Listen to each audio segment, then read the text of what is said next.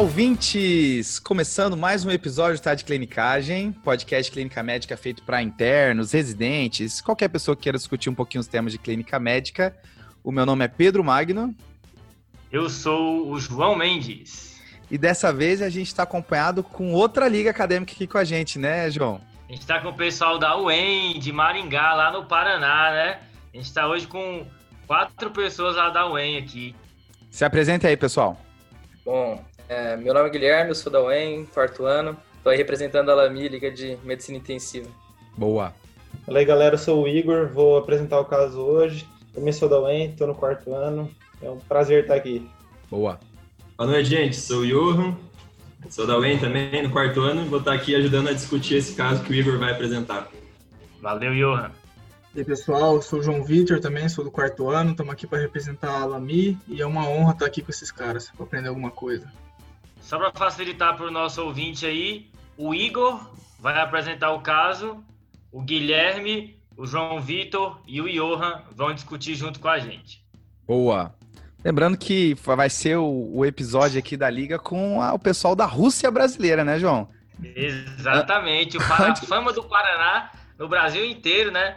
Uma grande fábrica de memes aí para o nosso Brasil. O que, o que eu gosto é que antes do episódio eu perguntei se eu podia falar isso, se eu ofender alguém. Eles falaram assim: não, a gente tem orgulho disso. A gente tem orgulho. Especialmente o Johan que é de Ponta Grossa, né? Ele é... Ponta Grossa é Moscou. é, rapaz. E Paraná é a Rússia, Ponta Grossa é Moscou, então. Isso aí. Show. Pessoal, então, esse é um episódio de caso clínico. Só o Igor sabe a resolução do caso, o que, que vai acontecer até o fim, tá?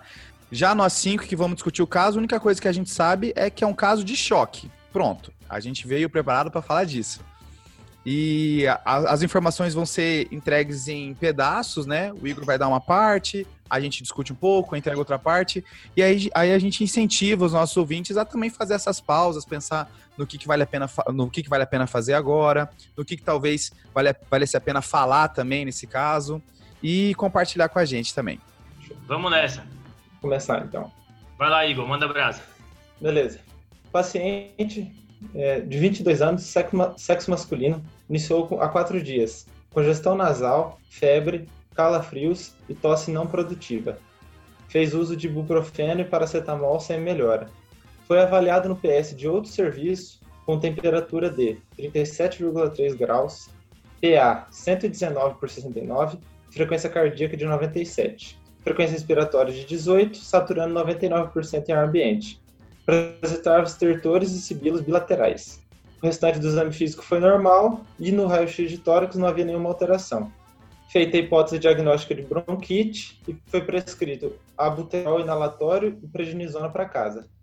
24 horas depois, o paciente voltou ao PS por tosse, dispneia importante, diaforese, diarreia, náusea e vômito. A temperatura era de 36,8 graus Celsius a PA de 51 por 33, frequência cardíaca de 165, frequência respiratória de 55 e saturando 79% no ar ambiente. No exame físico, ele tinha pele pegajosa e estertores difusos em ambos os pulmões. O paciente foi transferido para o serviço de onde se passa o caso. Ele chegou inconsciente. A família forneceu as seguintes informações: Começou a trabalhar com, recentemente como pintor, utilizando sprays de pintura. Recentemente visitou a casa dos pais, onde havia um familiar doente, que não teve complicações maiores. Teste rápido de influenza negativo. Algumas coisas complicadas aqui nessa história, né? Mas Sim. vamos tentar dar uma entendida. Guilherme, tenta fazer uma representação do problema até agora e o que, que a gente sabe do, do paciente. Tá, beleza, Pedro. É, é um paciente de 22 anos, jovem, que dá entrada no, no primeiro hospital com um quadro não muito grave, que não chama. O que mais chama atenção é o estertor, né? Aí liberam ele mesmo estertorando, ele estava com sinais vitais estáveis nessa primeira admissão. Ele volta para o hospital que a gente está agora, com uma frequência cardíaca de 165, uma PA de 51 por 33, uma frequência respiratória de 55, saturando 79. Além disso, ele está rebaixado, com a pele pegajosa e continua estertorando, né? Então parece que a gente chega num caso bem mais, um quadro bem mais grave, que provavelmente foi uma evolução desse primeiro quadro, né? Boa. Lembrando que lá no começo do quadro, né, era um paciente que relatava ter tido febre, com uma tosse não produtiva e episódio de congestão, né, quatro dias atrás. É, mas é isso, parece que ele estava mais estável, aí deu um dia, a casa caiu, né?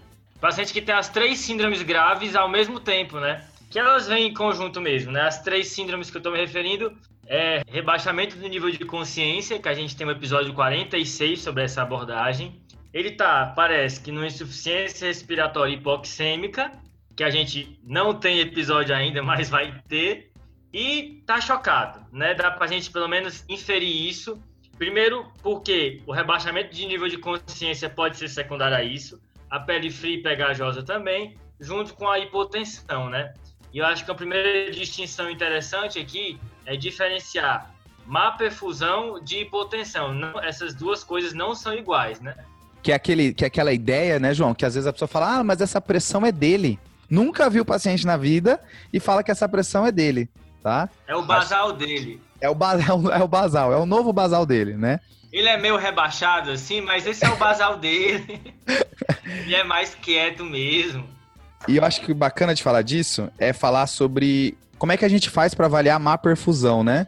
João Vitor, você tem uma ideia assim do como é que a gente pode inferir assim pelo exame físico, talvez até alguma coisa laboratorial? Como é que a gente pode ver que o paciente está mal perfundido? Daria para ver pelo tempo de enchimento capilar? Então, a gente tem três janelas de perfusão. A primeira é essa, que é pele, né? Tempo de enchimento capilar é um bom. Tem algumas coisas na pele que é interessante também, João Vitor, que é aquele livedo reticular, né? Que o pessoal também chama de moteamento. Isso é importante. E essa pele pegajosa também fala a favor. O que mais? A oligúria, do, se ele tiver oligúrico, né? Oligura é uma boa ferramenta também, né? Então a gente tem das três janelas a primeira pele, a segunda é o rim e a terceira é o nível de consciência, né? Que ele também tem. Então, esse paciente nosso ele tem alteração na pele, que mostra que ele está mal perfundido. Ele está inconsciente, que também é um sinal de má perfusão. E ele provavelmente deve estar tá anúrico, oligúrico aí, nesse contexto de choque. Então, não dá para dizer que essa PA de 51 por 33 é dele, né? Não, infelizmente não vai dar, isso é choque mesmo, né? É interessante essas janelas, né, de para ver perfusão, porque o paciente que está chocado, você vê que ele não está bem muitas vezes, sabe? Às vezes você nem sabe o que a pessoa tem, você passa aqui é, e olha, rapaz, esse cara não está bem não. Eu nem sei o que está acontecendo, mas eu preciso dedicar mais atenção a essa pessoa. Eu acho que a primeira etapa, até antes de raciocinar sobre as causas do choque, é reconhecer o choque. Que nem sempre isso é reconhecido precocemente, sabe? E aí tem um marcador laboratorial que ajuda muito a gente. Qual é? Lactato. Exato. Lactato ajuda muito a gente. Então, se você está numa suspeita de choque, esse é um marcador de má perfusão muito útil, né? Não só no contexto de sepse, mas de qualquer outro tipo de choque, certo? Então, o lactato ele é interessante. Veja que alguns pacientes vão ser cronicamente hipertensos, a PA vai cair para um nível normal, ou até hipertenso ainda, mas o aumento de lactato vai te assustar e vai te direcionar para condutas mais agressivas no sentido de encarar esse paciente como chocado. É uma hipotensão relativa, né? Exato. Destacar que a hiperlactatemia mesmo na ausência de acidose, já tem que ser valorizado. alguns comentários sobre esse caso, né? É um paciente que preenche todas as janelas de malperfusão. Eu acho que claramente qualquer pessoa sabe que ele está muito grave, né? Eu acho que para ele, nesse paciente, ficou até fácil reconhecer o paciente grave. E no momento que ele chega na sala de emergência, um monte de coisa vai acontecendo ao mesmo tempo. É o paciente que você não vai fazer uma coisa, aí espera o exame, aí você faz uma abordagem, aí faz outra. É assim, uma pessoa vai coletando a história, a outra já vai tentando melhorar a oxigenação dele, avalia a intubação, a outra vai tentando entender o que está acontecendo. Paciente de sala de emergência é assim, as coisas vão acontecendo tudo ao mesmo tempo. Paciente muito grave, né? Ele chega muito, muito grave assim. Esse paciente assim, né? Ele vai parar já já se alguém não fizer nada, né? Tem uma informação que foi dada, pessoal, na primeira vinda, que não faz sentido com o diagnóstico que foi levantado inicialmente. Fica solto, assim, não encaixa. Vocês conseguem dizer qual é? O estertor, né? O estertor. Né? Então, assim, por exemplo, um caso, um caso de um resfriado comum, uma infecção viral, pode, em um paciente com, bronco, é, que, com asma, desencadear broncoespasmo e justificar sibilo. Beleza. Mas estertor, aí não, né? Beleza? Então, é estranho esse caso. Talvez não fosse uma bronquite aí nessa chegada, né? Uhum. Uma dúvida, Johan. Você consegue nomear o que, que pode fazer sibilo e não é broncoespasmo? Bronco aspirou alguma coisa e obstruiu, talvez? Eu acho que pensando em, em obstrução, né, é uma boa, né? Por exemplo, uma coisa que faz muito sibilo na pediatria é corpo estranho, né? Corpo estranho faz sibilo. E a dica é. aí é o sibilo localizado, né? Só num lado. E neoplasia também, né? O adulto, já no adulto, a neoplasia pode se comportar como esse corpo estranho e poder sibilar. Uma coisa que faz sibilo também é quadros de hipervolemia, né? Que é o que o pessoal chama de asma cardíaca, né? Então, o paciente, no contexto de edema agudo pulmonar, ele pode sibilar. É aquela parada que o paciente ele pode até dar uma melhorada com broncodilatador, mas ele não resolve, né? E se você não tirar volume dele, ele não vai resolver. Esse asma cardíaca é mais comum do que a gente imagina no pronto-socorro. E esse paciente que chegou com esses estertores, fica na dúvida como é que tá essa parte de função cardíaca dele, né? Ainda mais que são estertores difusos, né? Não é um estertor localizado, típico de pneumonia, né? Então fica essa dúvida aí, fica essa coisa pairando. E uma outra coisa que pode fazer sibilo, né? Às vezes até estridor, é a anafilaxia, né?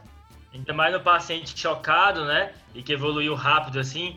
Não sei, será que foi prescrito alguma coisa que ele não podia tomar? Ou será que ele, por conta própria, não tomou? Então fica também essa hipótese da anafilaxia aí, né? Nem tudo que reluz é ouro, nem tudo que sibila é asma, né? Boa. Então, como as coisas vão acontecendo ao mesmo tempo, a gente vai dar conduta para esse paciente, o que, que a gente vai fazendo de cara, e depois a gente vai tentar esmiuçar os tipos de choque e ver o que, que o nosso paciente se encaixa. Por exemplo, Ion, o que, que você ficou com vontade de fazer o mais rápido possível para esse paciente? Acho que tem que entubar ele, já. O paciente está inconsciente, estava saturando 99 e agora está 79. Frequência respiratória dele 55. Hipotenso taquicárdico. Acho que a primeira indicação seria entubar mesmo. Exato. Acho que dá para a gente compactar as indicações de tubo em três principais, né? Quando eu tenho risco contra a proteção ou patência da via aérea, quando eu tenho risco com relação à ventilação ou oxigenação, ou quando eu prevejo um curso clínico desfavorável. As três coisas estão, indicadas aqui, né? O paciente não protege a está inconsciente, tem um comprometimento da oxigenação e eu prevejo um curso clínico grave. Esse paciente, independente do que ele tenha, ele não vai melhorar logo, né? A gente já consegue ver isso. Então, está indicada a intubação aqui e mais do que isso, é uma situação de quase morte. Esse paciente está quase parando, né? Então, aqui é uma aérea classificada como imediata ou via aérea crítica, que pode ser acessada, inclusive, sem medicações, uma vez que a, essas próprias medicações podem agravar o quadro clínico dele. Boa. E Guilherme, em relação ao choque dele, o que, que você ficou com vontade de fazer já na, na sala de emergência aí, na, no momento que você recebe esse paciente do outro hospital? Então, o paciente chega com hipotensão bem significativa no PS, né? 51 por 33 e essa frequência cardíaca de 165. Acho que isso é indicativo da gente já fazer volume no paciente, né? Porque independente do tipo de choque, o volume vai ser necessário aqui, né? mesmo, que sejam de causa cardiogênica, o, UpToDate traz que inicialmente tem que estabilizar esse paciente e pressão 51 a 33 não está estável, né? Então acho que fazer cristalóide seria interessante. Talvez o ringer, né? Destacando que depois que intubar, a tendência é a hipotensão se agravar pela pressão positiva do ventilador, né? Assim, essa saturação, aparentemente, a gente consegue reverter ela fácil com a intubação, mas parece que o choque é mais ameaçador nesse momento. E esse é um paciente que você não espera nada para começar a droga vasoativa, né? A droga vasoativa ela entra junto. Eu acho que talvez alguns ouvintes podem ficar meio confusos se você faz volume nesse paciente devido aos estertor difuso, pode ter um componente de choque cardiogênico aí, mas esse paciente, a droga vasoativa, ela entra também no tempo zero. Até para você tentar otimizar o máximo possível a intubação que o João já tinha comentado. Então a droga vasoativa, ela, você não vai esperar nenhuma outra medida para ver, ah, vou ver se eu ligo, vou ver se eu ligo droga vasoativa depois desse paciente fazer tal coisa, volume, depois intubação, não. Esse já é ao mesmo tempo, né? Uma informação legal sobre droga vasoativa é qual é o único choque que Nora não é a minha primeira escolha, João? Cardiogênico. O, o cardiogênico, você vai precisar de dobuta, né, potencialmente, mas A nora também ela é bem-vinda nesse contexto, tá? Você aumentar a cabeça de pressão, tudo isso faz é, tem o seu papel. Então a nora acaba entrando de cara, principalmente no paciente tão hipotenso assim. Tem um outro choque que é a nora não é a melhor porque a prima dela é o ideal, que é a adrenalina para o choque anafilático. Fora a anafilaxia, a nora vai ganhar. Então, se você não tiver suspeitando de anafilaxia, a nora vai conseguir suprir a sua necessidade aí enquanto você vai pensando no tipo de choque. Então tá, intubação, droga vasoativa, isso deve entrar independente do que o paciente tenha, né? Mas tem algumas condutas que são específicas de cada choque e, e que também são feitas de maneira muito rápida, né? E aí existe uma divisão clássica de- do, do choque em quatro tipos, né? Que a gente consegue evocar aí, que pode tentar agrupar esses choques meio que pela ideia da fisiopatologia de cada uma, né? Você lembra quais são os quatro tipos, Johan? Lembro, é, os quatro grandes grupos são, o primeiro, mais, mais frequente é o choque distributivo, Tá. seguido do cardiogênico, tem o hipovolêmico e o obstrutivo também. É, dentro do distributivo tem as os principais, que é entre o choque séptico, o anafilático e o neurogênico. Boa, né? Que são aquela ideia dos choques vasoplégicos, né? Que no primeiro momento você pode até ter as extremidades ainda quente, né? Pela vasoplegia, mas depois de um, depois de um tempo do choque isso acaba também se perdendo, né? E do cardiogênico, Guilherme, quais são as causas aí que você lembra? Eu acho que a principal causa que vem na, na nossa mente, assim, inicial, é o infarto agudo do miocárdio, né? Depois, algumas taquiarritmias e até bradiarritmias podem fazer um choque cardiogênico. É, miocardite é sempre importante pensar. Bom, acho que são esses os principais, assim, que vem na minha cabeça agora. Porque a pericardite né, acaba entrando em obstrutivo, né? Isso, pericardite é do obstrutivo que a gente já vai falar. Ainda no cardiogênico tem um importante que é pacientes com disfunção valvares, né? Que são disfunções mecânicas agudas do coração, tanto quando tem alteração de septo, ruptura de parede e as disfunções valvares. É, vi um caso esses dias de endocardite causando choque, né? Aí no contexto de disfunção valvar. Então é importante lembrar disso. lembrar das complicações mecânicas do infarto, né? E aí o, a ausculta vai te ajudar, né? O aparecimento de um sopro novo, né? E eu só queria também destacar que às vezes uma intoxicação pode se manifestar como, como um choque cardiogênico. Às vezes a, a, a raiz do problema ainda é mais profunda do que só dizer que está no coração, né? Boa. E já que foi mencionado do obstrutivo, João, você lembra o que mais que faz obstrutivo? Seria o tromboembolismo pulmonar e o pneumotórax hipertensivo, eu acho, como causas pertinentes. E como o Guilherme falou também, a pericardite pode ser uma causa de choque obstrutivo. E aí, essas causas obstrutivas e o cardiogênico, eles vão ter uma alteração no exame físico, que, por exemplo, o choque hemorrágico, né, o hipovolêmico e o choque distributivo não costumam ter, que é qual? A jugular, né? Túrgida. Boa, Guilherme. Então, turgência de jugular num paciente chocado te- é uma coisa que te direciona, né? Ou para um choque cardiogênico ou para um choque obstrutivo, já te afasta um pouco do distributivo e do, do hipovolêmico. Agora, lembrar que às vezes as coisas podem se associar, né? Eu posso ter sepsis no paciente que tem disfunção miocárdica. E a sepsis pode levar a uma disfunção miocárdica, né? Exato. E por último, o hipovolêmico, né? Que pode ser hemorrágico ou não hemorrágico, né? Aí é muito da história, né? Sangramento gastrointestinal, retroperitônio pode sangrar, intraperitônio também pode sangrar, fratura de fêmur ou pacientes que estão perdendo volume por outro motivo, né? E aí a gente consegue então ter falado dos quatro tipos: o distributivo, cardiogênico, obstrutivo e hipovolêmico. Reforçando o que o João falou agora, às vezes tudo isso se mistura. Então o paciente ele pode ter mais de um, as coisas não são às vezes tão pano no branco, né? Não, ainda mais quando é um paciente que já tem muitas comorbidades prévias. Então, um paciente que tem uma insuficiência cardíaca, abre um quadro infeccioso, fica a dúvida aí qual que está predominando e às vezes é tudo ao mesmo tempo mesmo. Boa. Lembrar que a epidemiologia ajuda nesses casos de hipovolemia oculta, né? Por exemplo, numa mulher jovem, tem que pensar em quê, pessoal? Eu acho que quando você fala mulher jovem, João, você quer tá, dar a entender que ela é fértil, né? É isso que você tá querendo. Essa é, é aquela malandragem de questão de prova? E a, e a malandragem da vida também, né? A gravidez ectópica, então. Boa, muito É, bem. A gente não nega beta-HCG pra ninguém, né? Essa é a máxima. A gente não nega beta-HCG pra ninguém no hospital.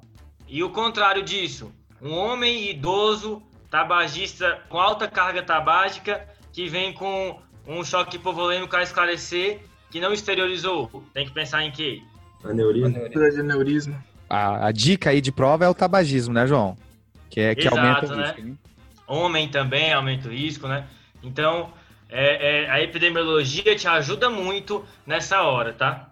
Já que você falou disso, João, tem uma informação que a gente não vai conseguir encaixar em outro episódio, tá? Que existe indicação de rastreio de aneurisma de aorta abdominal, baseado naquele site famoso que a gente sempre fala aqui, que é Famoso. o US Preventive Service Task Force, né? O meu, meu inglês arranhou legal agora aqui, mas vamos embora. Que é, um, que é aquele site que fica falando o que, que vale a pena rastrear, né? E ele, a indicação é homens, só tem evidência para homens de 65 a 75 anos de idade, com qualquer história de tabagismo. E aí o rastreio é você fazer um ultrassom de abdômen uma vez. Você só precisa fazer uma vez. A gente fica acostumado com aqueles rastreios de câncer de colo do útero, mamografia, que tem que ficar seriando, né? Aqui, ó, faz uma vez, acabou, tá rastreado.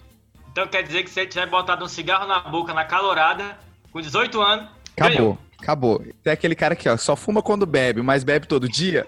ganhou. Mas vamos lá. É, baseado nesse tipo de choque, assim, o que que você, o que que vocês acham que encaixa o nosso paciente aí, que é possível o nosso paciente estar apresentando? Eu acho que o mais provável aqui é um choque séptico, né? Um choque distributivo e o séptico. É, o paciente está estertorando, tem um foco provável. Essa história que ele chegou inicialmente com um quadro mais leve, depois piorou, talvez possa indicar uma progressão dessa infecção, talvez por uma SARA, levando uma sepse de foco pulmonar. Boa, pessoal. Lembrar que uma insuficiência respiratória hipoxêmica, como é a do caso, com estertor bilateral, infere para a gente um, um edema pulmonar, e aí vale a pena diferenciar aí o edema pulmonar cardiogênico do não cardiogênico, né? Que aí seria pensando mais em SARA, o não cardiogênico. Esse paciente, ele está longe dos fatores de risco das causas mais comuns de insuficiência cardíaca, ao passo que ele tem uma história de febre, né? Um possível quadro infeccioso. A gente tem que lembrar que pneumonia é a principal causa de SARA. Então, possível que esse paciente esteja mais para uma, uma SARA aqui nesse momento.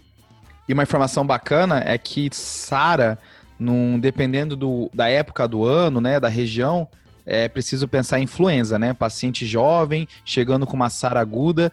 Então, essa informação aí que o teste rápido veio negativo aí, ela não tá à toa, né? Porque é uma das coisas importantes de ter o gatilho de lembrar de SARA num paciente jovem, a depender da época do ano e da região, né? Exato. Por exemplo, para coronavírus, né? Ter nascido no planeta Terra, já aumenta o risco de ser Covid, né? Tem a Nova Zelândia aí pra te dizer o contrário, né? Mas tudo bem. Tem, tem a Estação Espacial Internacional também. É verdade, é verdade. A galera lá tá livre do corona, tranquilo. Mas aí, assim, eu acho que então a dúvida fica. é, acho que a nossa principal hipótese vai ser sepse mesmo, né?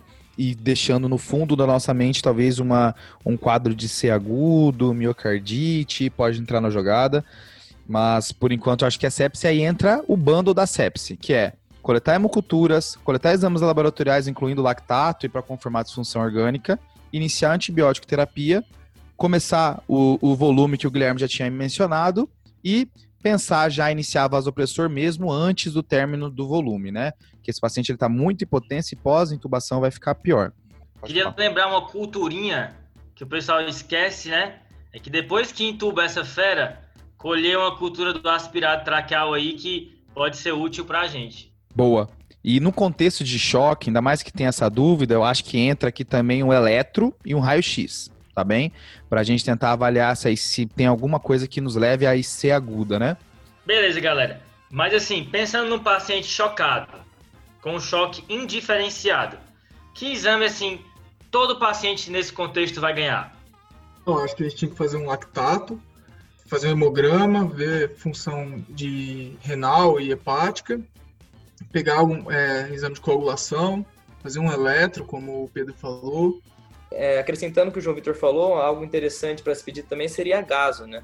Inclusive, no SOFA tem o PaO2 para a gente já fazer essa análise. Boa. Boa. Gás é um exame que sai rápido, viu, pessoal? Essa é outra vantagem dele. Esse hemograma, função renal, talvez demore um pouco. A gaso, ela pode te dizer que o paciente é grave, te dá mais suporte para isso. E só outra coisa que eu queria destacar. O eletro, ele pode te dar pistas tanto nas causas cardiogênicas, mas também nas causas obstrutivas, tá? Um desvio de eixo, uma alteração de voltagem. Então, ele serve para te direcionar nesses dois cenários. E lembrar que exame específico para esse caso, né, pessoal? Além daquele da cultura do aspirado, lembrar, se for como a gente está suspeitando de pneumonia levando a, a tudo isso, um, uma pesquisa de antígenos urinários para legionela especificamente, eventualmente pneumococo, e se a gente confirmar que esse paciente tem SARA, uma SARA sem causa, tem que pesquisar influenza, está lá no manual do Ministério, inclusive essa informação. Então, pedir um PCR para influenza, por exemplo. Fazer uma coisa além do teste rápido que foi feito para ele, né? Isso.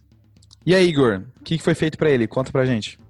Bom, foi colocado máscara não reinalante a alto fluxo, não foi entubado nesse momento. A saturação dele com a máscara foi para 89% e foi realizada expansão volêmica com soro fisiológico. 30 minutos depois, a dispneia persistiu, ele tinha batimento de asa nasal, retrações e murmúrio respiratório diminuído. E gritava, por favor, me entuba. É isso que ele falava, né? Foi iniciado VNI e a saturação subiu para 100%. De exames complementares, é, tem o hematócrito de 55,1, hemoglobina de 19,4, 900 leucócitos, 85 mil plaquetas, 36 neutrófilos, 468 linfócitos e 117 linfócitos atípicos. De eletrólitos, ele tinha sódio 136, potássio 3,6, cloro 91, cálcio 8,9. É, agora a função renal, que ele tem a queratinina de 2,7, lactato aí também foi mencionado 7,5, referência até 2,2 e ast-out normais, fosfatase alcalina também normal. A gaso deu um pH de 7,3, uma pressão de gás carbônico 40, de O2 63, bicarbonato 19,8, base excess 6,3 e anion gap de 25. O raio-x de tórax mostrou consolidações bilaterais difusas com algumas opacificações nodulares mais proeminentes no pulmão direito. O ECG veio com 161 batimentos por minuto, sem outras alterações. Coletaram painel de vírus, iniciaram a NORA e também foi coletada uma hemocultura. Depois da infusão de, começaram a infusão de NORA, a PA foi para 102 por 85 e 159 batimentos por minuto. Eles também é, iniciaram antibiótico, que faz parte do pacote inicial da sepse. Iniciaram piperaciclina, tazobactam, levofloxacina, vancomicina e clindamicina. Também iniciaram oseltamivir. Então, assim, né? Paciente é, com a máscara não renalante foi para 89. A, a suspeita forte que é de um quadro séptico, possivelmente evoluindo com SARA e assim, essa tem, tem hipotensão, tem várias disfunções orgânicas se somando. Esse paciente tem indicação de intubação, a gente mencionou isso antes, né? Então, essa VNI aí, ela pode até ser utilizada, mas como método de pré-oxigenação para você intubar. Só enfatizando isso para o ouvinte que nunca viu. Você pode usar a VNI aqui e deve como pré-oxigenação. Você faz as drogas para entubar o paciente ele na VNI, depois que ele ficou apneico, você tira a VNI e procede com a intubação. Agora, esse paciente não vai segurar só na VNI, vai precisar de via aérea. Ficar mantendo ele na VNI é atrasar um tubo, você vai ter que entubar ele na urgência, num cenário muito pior.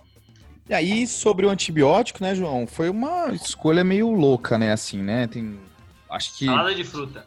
É. Pelos guidelines não teria necessidade dessa cobertura tão monstra assim, né? Daria para fazer ceftraxone ácido tranquilo. Talvez escalonar para taso e descalonar se, se culturas negativas, mas foi um, um tiro, né? Mas tudo bem. Open bar, open bar de antibiótico.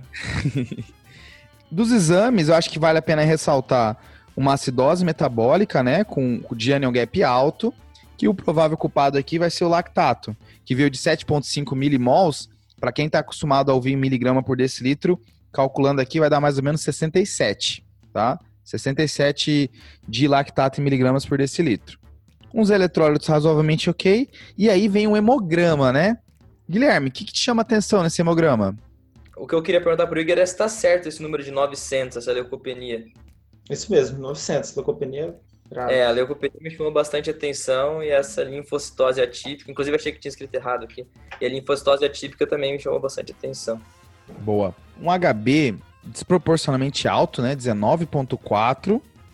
E ainda tem a plaqueta aí pra brincar também, né? De 85 mil. Assim, a plaqueta pode até entrar num contexto de disfunção orgânica, né? É um dos critérios do SOFA, a plaquetopenia. Mostra também o sinal de gravidade. Mas aí quando você junta com leucopenia, a gente tem o que a gente chama de bicitopenia, né? Onde esse paciente é, denota uma gravidade maior. E por mais que a leucopenia pode ser da infecção, a plaquetopenia pode ser da infecção, me levanta a vontade de pedir sorologia para esse paciente, para ver se ele não tem alguma imunossupressão que eu estou deixando passar, tá? Então é um paciente que já chega num quadro muito grave para a idade dele e ainda dá essa dica do hemograma. Eu sempre sou o cara do TDC que fica falando sorologia, porque de cada 10, de cada 100 que eu peço, uma vai vir positivo e vai mudar, né? Então, esse paciente vale a pena ganhar sorologia também. Então, sobre o hemograma ainda, tem uma etiologia de SARA grave, viral, que tem um hemograma característico, tá? Que é a hantavirose. E é um hemograma que tem cinco coisas. A gente tem inclusive um post sobre isso. E tem um estudo que viu que quando eu tenho quatro dessas cinco, eu tenho 96% de sensibilidade e 99% de especificidade no diagnóstico de síndrome cardiopulmonar por hantavirus. As cinco coisas são trombocitopenia, que ele tem, hemoconcentração, Tem? que ele tem, presença de mielócitos, ele tem, Não. Mais que 10% dos linfócitos com atipia, Ele tem também. Se o total dele é 900 e tinha 117 atípicos, ele tem.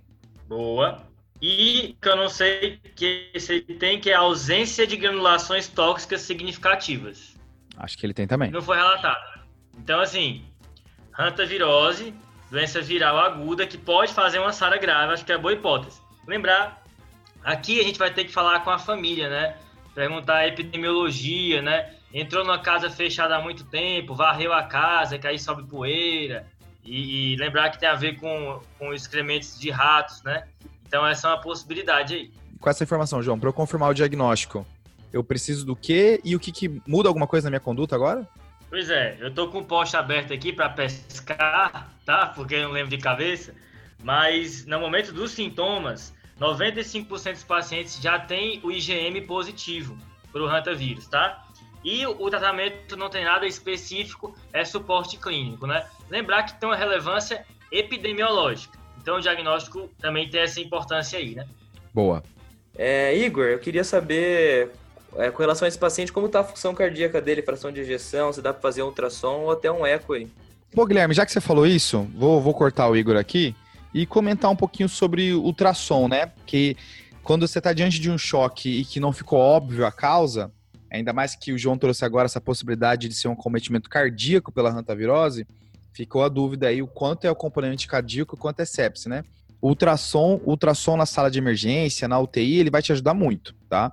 Tem vários protocolos diferentes para você definir choque. Tem o FALS, que é o do, que é- tem o FALS do Liechtensteiner, tem o Rush, que talvez seja o mais famoso.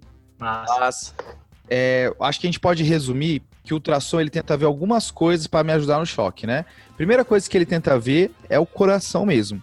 Aí ele vai, aí o, o ultrassom a beira-leito, que é o POCUS, que você faz para ver coração, você só quer três respostas, três, três respostas. Um, o VE tá batendo direito. Dois, o VD tá batendo direito e, e talvez até ver se o VD tá dilatado. E três, se tem alguma coisa no pericárdio. Pronto. Você quer essas informações rápidas. A gente não vai conseguir estimar a fração de ejeção, pressão de artéria pulmonar, nada disso. É só para ter uma ideia. VE, VE, VD e pericárdio. Depois disso, você vai para o pulmão, que aí no pulmão você tenta ver principalmente se tem alguma coisa para pneumotórax, na, na contexto de obstrução, e você já vê para cardiogênico se tem muita presença de linha B, tá? O que provavelmente dele vai ter, já que a gente está falando de SARA, que também faz linha B no pulmão. E aí fica faltando duas coisas. Um é a, a ultrassom de veia cava, tá? Que por mais que tenha muitas críticas, ele não é tão ótimo assim para você definir o choque sozinho, mas ele pode, num contexto global, juntando outras informações, ele pode te ajudar, principalmente quando ele está nos extremos, tá? Paciente com alteração da veia cava nos extremos, ou muito engurgitada, sem mobilidade nenhuma, ou colabando muito, muito pequena, fala a favor, né? Por exemplo, se tiver muito, é, se a cava estiver muito grande com pouca colapse, colabando pouco, isso fala a favor do choque cardiogênico, fala a favor do choque obstrutivo.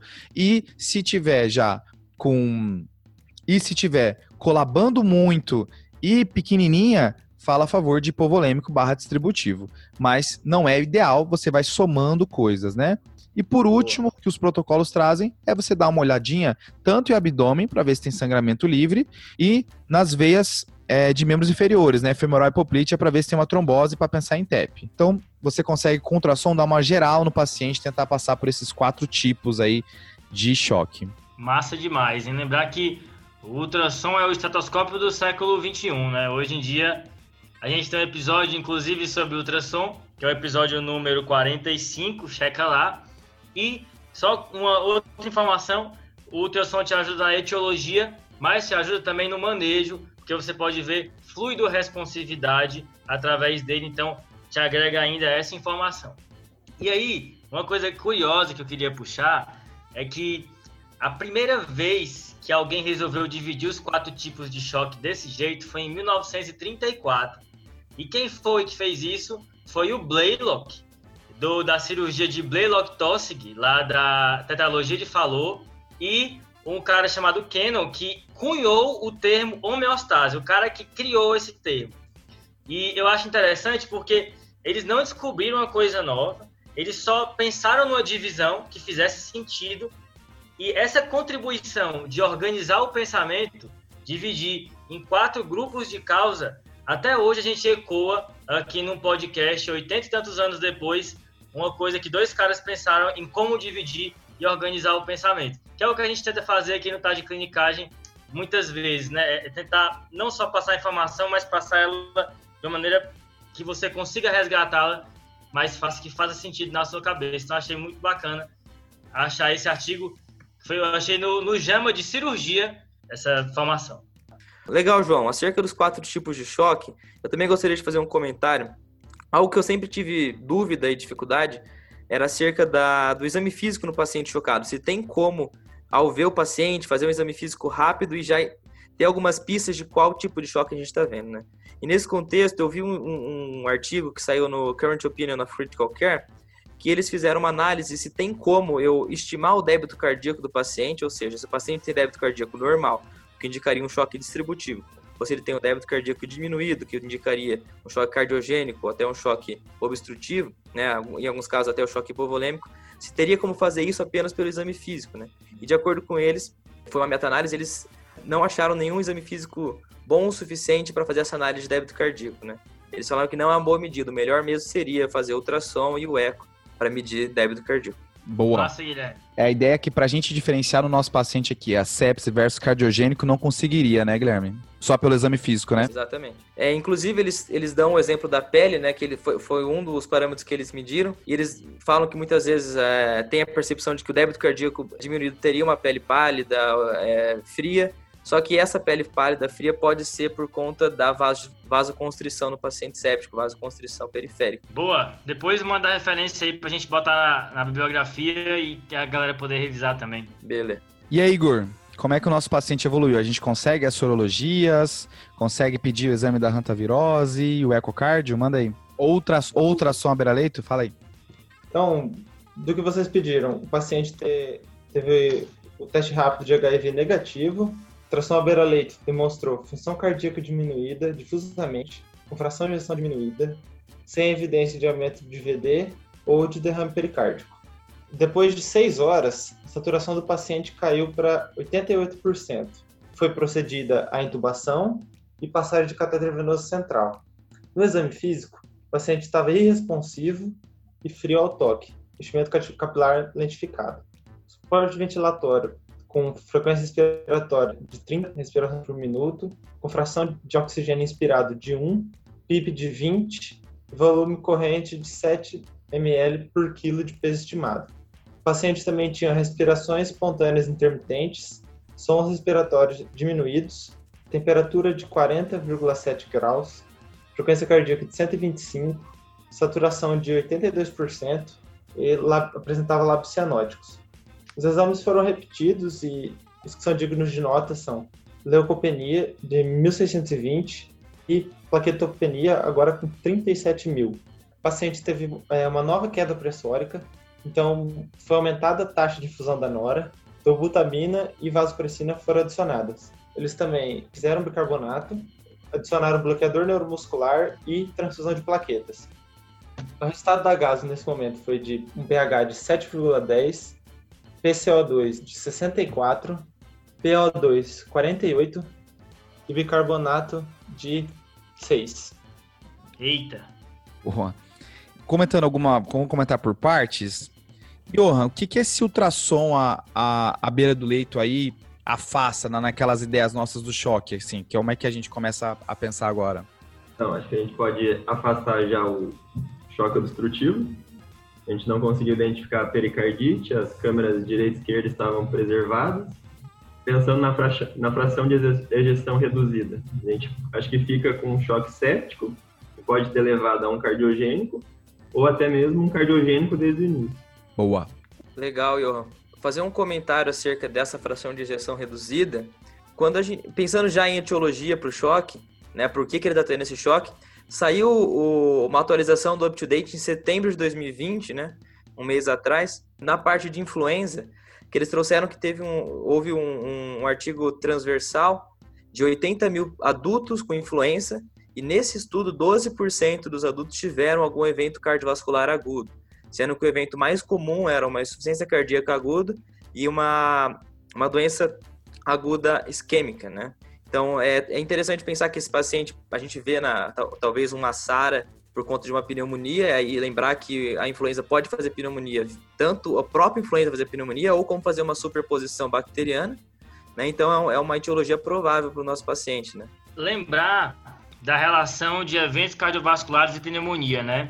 Que não é só para puxar esse gancho aí do Guilherme, que não é só nas doenças virais, né? Mas também nas doenças bacterianas isso ocorre e é com eventos coronarianos, IC e arritmias novas. Tudo isso pode acontecer nesse contexto. Agora a gente está restringindo ao choque do paciente a cardiogênico e distributivo, né? O distributivo a gente já fez as nossas terapias iniciais, já está rolando antibiótico. Vai ser muito mais um tratamento de suporte agora do ponto de vista cardíaco e pulmonar e ao mesmo tempo vai tratando o cardiogênico, já que a gente viu uma diminuição de função de ventrículo esquerdo, né? O que, que você começaria pensando no choque dele agora, João? O que, que você mudaria na conduta dele? Antes tinha entrado noradrenalina e o paciente acabou ficando refratário à noradrenalina, continuou hipotenso. Como é que é a conduta agora, João? O que, que você achou do conduto que o pessoal fez? Bom, aí eles iniciaram a dobutamina, né, para corrigir esse, esse déficit de contratilidade cardíaca. E aí ele deve ter continuado hipotenso, né? Porque o pessoal entrou com vasopressina agora, né? Isso.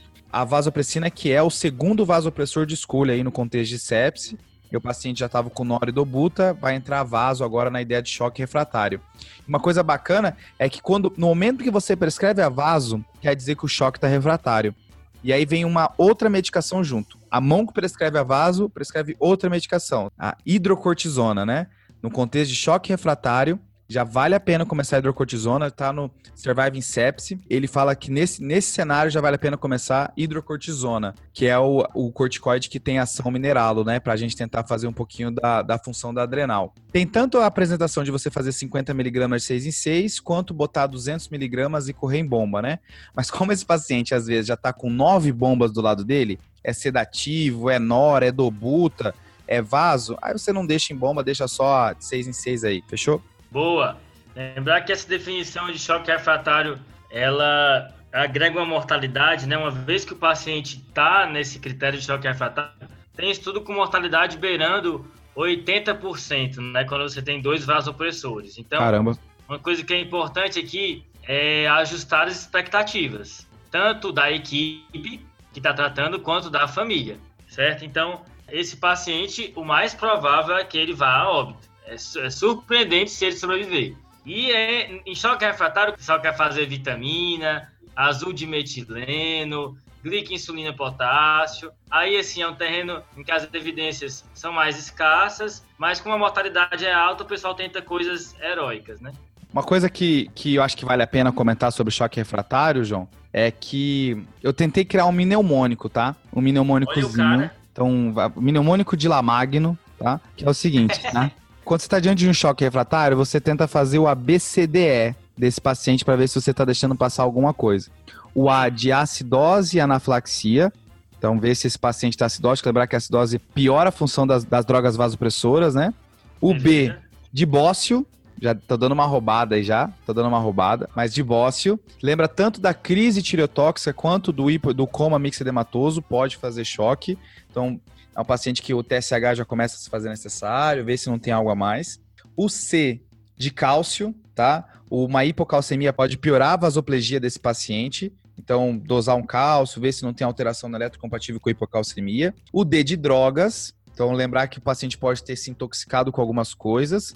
Aqui vale a ressalva do beta-bloqueador e do bloqueador de canal de cálcio, que pode fazer esses choques desse jeito. E é de esteroide. Lembrar de adrenal, né? Que a gente já comentou. É pelo menos é uma coisa para você fazer diante daquele choque que você não sabe, aí você tentar, poxa, será que tem algo a mais? De repente, você lembrar do mnemônico, tem uma coisa a mais que você pode fazer. Ô Igor, o resultado daquele coágulo lá que eu tinha pedido, pra gente ver se ele não tá fazendo uma CIVD, tem o resultado aí? Tem sim, João. O INR é de 2,7. É, lembrar que aí no contexto CIVD precisa de fibrinogênio, né? Dedímero, ver se ele vai preencher os critérios de, de CIVD aí que, que agrava bastante aí para ele. Mas acho que é como o João Vitor comentou, né? No contexto de sepsis aí pode, pode estar atribuído. Boa. A gente tem também uma hipoxemia refratária, né? O paciente está com FI de O2, né? De 100%, saturando 82%, com uma P de O2 de 48, né? Então. João, é... se você alinhou as expectativas na droga vasoativa, na FiO2 de 100% saturando 80, tá bem complicado, né? É. Essa é aquela passagem de plantão que você já vai, assim, né? Você já passa pro colega desanimado, né? Mas então, o paciente tem uma, uma SARA grave, né? SARA com relação da PO2 sobre a FiO2 menor do que 100. Ele tinha respirações espontâneas no ventilador. Então, nesse momento, vale a pena realmente bloquear o paciente, pensando em fazer uma sincronia melhor entre o paciente e o ventilador. Esse paciente pode vir a parar por hipoxemia, então a gente precisa regular isso. A prona aqui pode ser indicada, lembrar que o paciente está muito grave, está com choque grave, isso também tem que ser considerado na hora de pensar em pronar, talvez seja arriscado para esse paciente, depende muito da equipe do local. E assim, paciente é jovem, a gente está no início da SARA dele, então aqui existe uma consideração importante quanto à instalação de ECMO, né? A oxigenação extracorpórea para ele. É um candidato, de fato, não pode ser tentado aqui. Realmente, João, depois de quatro horas, fizeram uma ECMO à beira do leito. E de diagnóstico, pessoal, o que, que, que, que vocês acham mais provável? A próxima informação já vai dar o diagnóstico? Já? Já. Tá. Então, vamos deixar os convidados falarem primeiro? Johan, o que, que você acha que é até agora, pela discussão? O sugestivo de ser um choque séptico mesmo. A hipótese de rantavírus é muito, muito forte mesmo. Podemos pensar no Covid também, talvez. Boa. Guilherme? Eu acho que o choque distributivo é mais chamativo, mesmo que tenha esse acometimento de miocárdio, talvez um choque séptico com acometimento de miocárdio. A, a hipótese do influenza talvez seja interessante, né? Então acho que influenza talvez superposta com alguma bactéria ou até simplesmente uma pneumonia bacteriana. Boa. João Vitor. Eu concordo com o Guilherme que com uma sepse de foco pulmonar aí que evoluiu com um choque séptico também. Eu, eu gosto do dado do João sobre a hantavirose, sabe? É, acho que explica uma coisa que estava me incomodando, que é esse HB alto. Isso é uma coisa que não estava meio desconexa, assim. 19.4 é muito, até para uma hemoconcentração, sabe? Me, me chama muita atenção. Acho que a hantavirose, ela, ela, ela é bacana porque ela atua ali. Ela explica mais coisas do que eu estava esperando o que o Guilherme falou é interessante, lembrar que existe uma associação de pneumonia por influenza com pneumonias bacterianas superpostas, né? Estáfilo, estrépito, existe essa associação, certo? E eu acho que parece, pela escolha do antibiótico, até que no começo, eles pensaram um, um estafilococo fazendo essa pneumonia pela escolha de antibiótico, mas eu acho que a hantavirose é uma hipótese boa também, que ele evolui muito rápido. Então, assim, eu conversaria bem para ver se tem alguma epidemiologia, alguma exposição, algo que ele tenha feito para ver se me guia na, na descoberta da causa da SARA. Então, independente do que seja, vai entrar o oseltamivir. Se for hantavirose, não tem mais, muito mais o que ser feito. E é isso. Muito bom, pessoal. Acho que vocês discutiram bem e vocês levantaram algumas das hipóteses que os autores também levantaram e o Guilherme acertou na mosca. Teve uma amostra de trato respiratório superior foi positivo para influenza. Ó. Oh. Na hemocultura cresceu Staphylococcus aureus. Olha ele. E aí, depois de 16 dias na UTI, o paciente foi a óbito por choque séptico. Gravíssimo, né? A autópsia confirmou a pneumonia pelo Staphylococcus aureus, por influenza A H3N2, também por herpes vírus tipo 2. Além disso, também foi confirmada uma cardiomiopatia séptica. Igor, caso muito bom, viu? Como a gente tinha antecipado, gravíssimo, né? Choque refratário, hipoxemia refratária, inconsciente na chegada. Assim, ó, disfunção renal, disfunção de coagulograma. É, a real é que não tinha órgão que estava funcionando nele, né? Então, muito, muito grave. Mas o caso em si, muito legal. Evolução muito aguda, muito aguda. É um tanto atípico o caso, né? Se for ver, é, paciente de 22 anos sem nenhuma comorbidade prévia, né? A única, a única coisa que vocês acabaram não perguntando e fizeram uma triagem é, toxicológica, é, que foi positiva para canabinoides, mas de resto, assim, nada que chame atenção. Esse caso foi publicado no New England Journal of Medicine, foi publicado em 2015 o título é né, traduzido é Um Homem de 22 anos com hipoxemia e choque. Boa. Para quem quiser dar uma olhada depois aí, ver o que, que o pessoal lá comentou. Mas, Nossa. fechou, pessoal. Acho que foi boa a discussão. O caso é muito bom. Tá na hora dos salves, né? E... É, isso aí. Vamos, vamos deixar os nossos convidados aí dar o salve aí pro, pro, pro pessoal que tá ouvindo aí. Começar aí pelo, pelo Johan. Para quem tu vai mandar o salve? Queria agradecer a oportunidade. É, foi muito legal poder discutir esses casos com vocês. Queria mandar um salve para os nossos professores coordenadores da Liga de Medicina Intensiva da UEM, o Dr. Sunderland Gurgel e o Dr. Edivaldo Campos, que sempre está com a gente, e a galera da Liga também. Boa. João Vitor. Eu queria agradecer a, por essa oportunidade de participar. Quando o Guilherme comentou com a gente, eu nem acreditei na hora. Eu falei, pô, como assim, né? A gente vai participar com esses caras, mas queria agradecer a oportunidade, deu para aprender bastante coisa aqui com vocês. E eu queria mandar um salve para meus amigos lá do Maristo, de Maringá, o Renan, o Rodolfo, e para o meu amigo Radi, que faz faculdade com a gente. Show! E aí, Guilherme? Legal, legal. É, Pedro, João, Iago, gostaria de agradecer a vocês. Foi incrível mesmo participar aqui. É realmente uma honra, porque eu ouço faz tempo vocês e eu nunca imaginei que eu pudesse participar de um episódio assim. E meu salve. Bom, meu salve vai para vocês, então, já todo mundo falou. Eu ia mandar um salve pro Edivaldo e pro Sander, vou mandar um salve pro TDC, que realmente ajuda bastante a, a ter vontade de estudar e ouvir casos de vocês. Pra, a gente consegue, é, de vez em quando, correlacionar com as matérias que a gente está tendo na universidade, nesse período de ensino à distância, também é legal, tá ajudando bastante, pelo menos para mim. Então, meu salve vai para vocês aí. Guilherme que deu o primeiro salve pro TDC, viu? Ninguém tinha dado é, salve é. em mais de 60 episódios, tá? Exato. Participar aqui do TDC é uma excelente oportunidade para você se reconciliar, né? Com aquela, aquela pessoa que você brigou. Aí você pega e manda um salve aqui para poder fazer as pazes. Teve gente que já usou desse artimanha aqui no podcast, hein? E você, Igor? Para quem quer mandar o salve? Bom, quero mandar um salve para todo mundo da, para toda a galera da UEM aí que ouve o TDC. Eu sei que tem bastante gente e queria agradecer muito vocês pela oportunidade. Muito legal um, participar de um podcast que eu ouço, participar de uma coisa que, né, que eu já ouvi antes. É muito legal.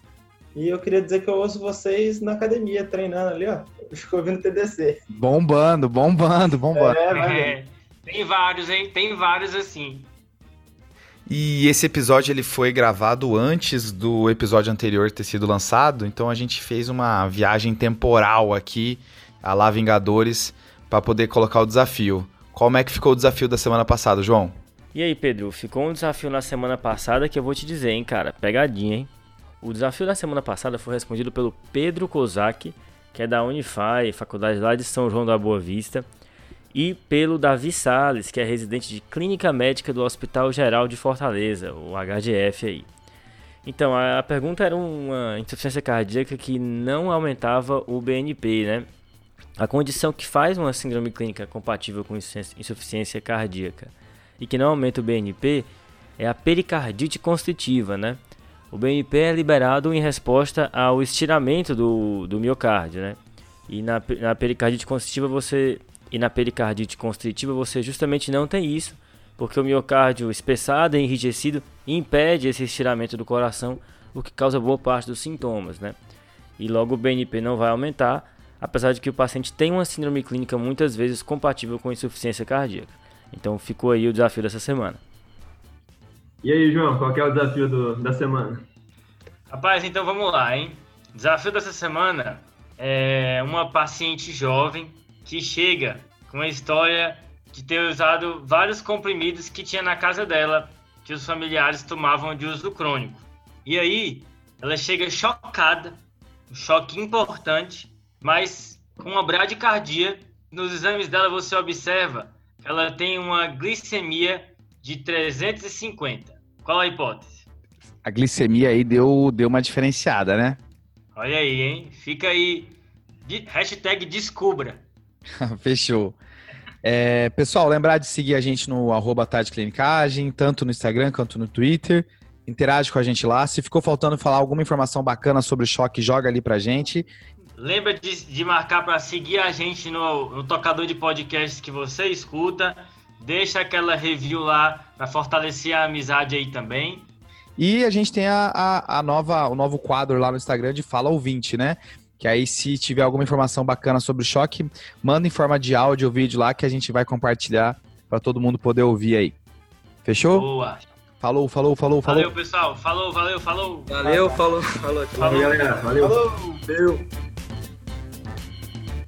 Esse podcast tem como objetivo educação médica. Não utilize como recomendação. Para isso, procure o seu médico.